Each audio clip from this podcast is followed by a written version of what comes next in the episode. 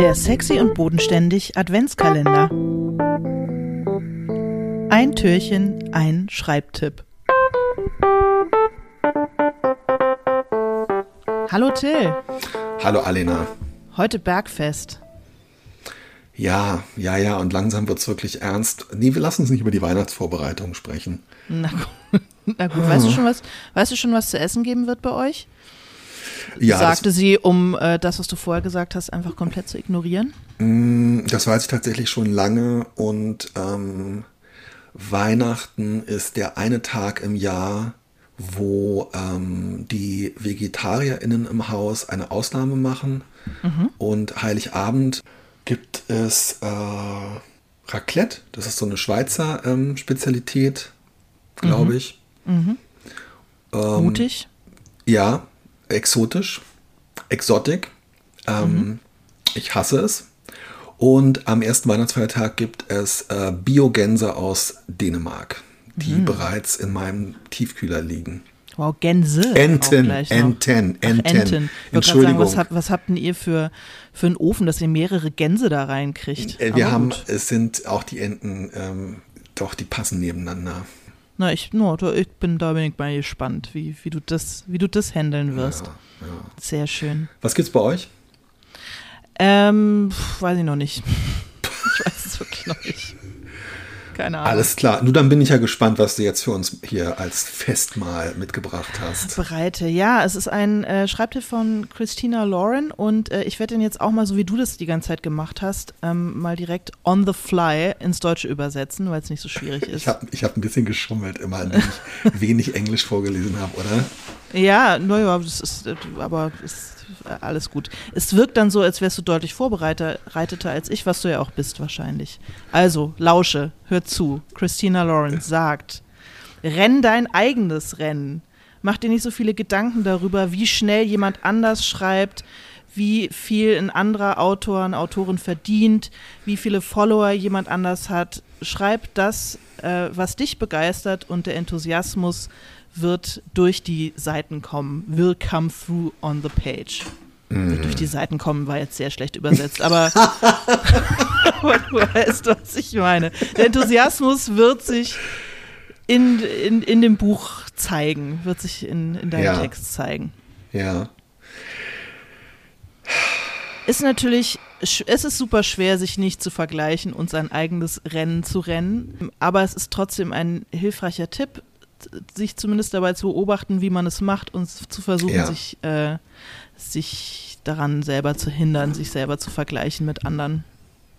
Ich habe zum Beispiel, äh, haben wir auch schon öfter drüber rede- geredet, eine ganze Weile echt irgendwie so ein inneres Problem damit gehabt, dass du so viel schneller schreiben kannst als ich und das Ja. ist mir einfach nicht gelingen. Zehn-Fingersystem. Das auch, aber auch so grundsätzlich, meinen Output zu steigern. Äh, und zwar unabhängig davon, ob ich das muss oder nicht, aber es ist mir einfach nicht gel- gelungen. Und ich habe damit eine ganze Weile ähm, auch so ein bisschen gehadert und mich irgendwie äh, nicht gut damit gefühlt. Und äh, ich habe damit aufgehört und seitdem geht es mir besser, weil es einfach auch Quatsch ist. Jeder hat sein eigenes Tempo.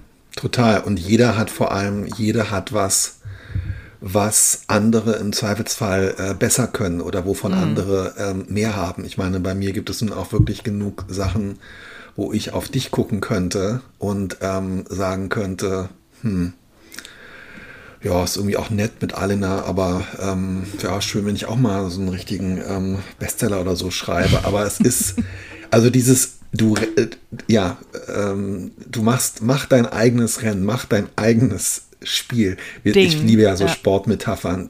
Mach dein Ding.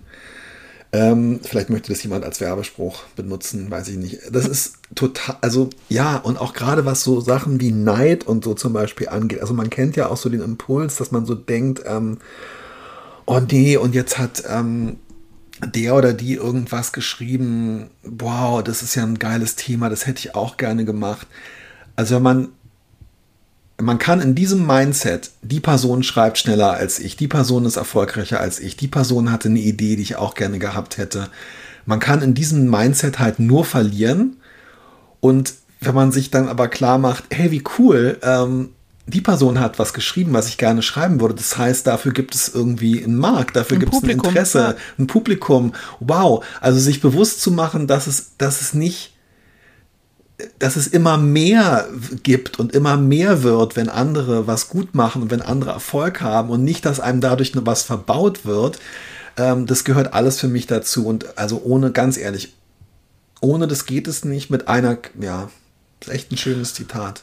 Ja, und das tun, was einen selber begeistert und nicht was tun, wovon ja, man glaubt, was, ja. wovon man glaubt, dass es gerade irgendwie äh, erfolgreich ist oder dass man an irgendwas anknüpfen muss oder dass man jetzt auch so ein Buch schreiben muss wie XY oder so, sondern wirklich zu gucken, habe ich da eigentlich wirklich Bock drauf? Begeistert mich das? Interessiert mich das Thema eigentlich oder diese Art, die Geschichte zu erzählen? Und sich drauf zu, ver zu verlassen, dass man diese Begeisterung und diesen Enthusiasmus dem Text anmerken wird. Oder auch das Fehlen dieser Begeisterung ja. dem Text anmerken wird. Wir haben in den äh, vorweihnachtlichen Herbst- und Sommermonaten tatsächlich ja auch ab und zu über dieses Thema gesprochen, ähm, das Buch schreiben, was man selber gerne lesen möchte. Darauf mm. kommen auch ganz, ganz viele äh, von den mm. Tipps, die wir jetzt nicht vortragen bis Weihnachten, laufen im Grunde genommen darauf hinaus. Und ähm, ja, ich muss eine kleine Einschränkung sagen, weil mhm. ich, das habe ich dir auch schon häufiger erzählt und den HörerInnen, dass ich ja schon gerne, also es für mich schon Antrieb ist, gegen meine Feinde zu schreiben. Und zu ja. schreiben, um meine, um meinen Feinden Kummer und ähm, Bedrücktheit und so ein gewisses Gefühl von Niedergeschlagenheit ähm, zu verpassen, indem sie halt sehen, oh nein, ihm ist was Gutes gelungen. Äh, also ich möchte im Grunde genommen, dass alle Menschen, die den Podcast hören und die wir mögen, dass die das nicht so sehen und dass die das so sehen wie die Kollegin Lauren hier. Aber meine Feinde sollen bitte sich destroyed fühlen. ja, okay. Das ist zum Beispiel ein Gefühl, an das ich nicht so anknüpfen kann, aber ich verstehe, dass es dir so geht und, ähm, und dass, du, du daraus, dass du daraus Kraft ziehst, weißt du doch gar nicht. Naja, ich weiß zum Beispiel, dass ich keine Feinde habe, aber ich habe so fiktive Feinde irgendwie. Warum ja. haben wir eigentlich nie eine Folge über Feinde gemacht? Ja, das ist doch eine schöne, schöne erste Folge fürs neue Jahr. Gut, du. Sehr schön. Bis morgen. Bis morgen.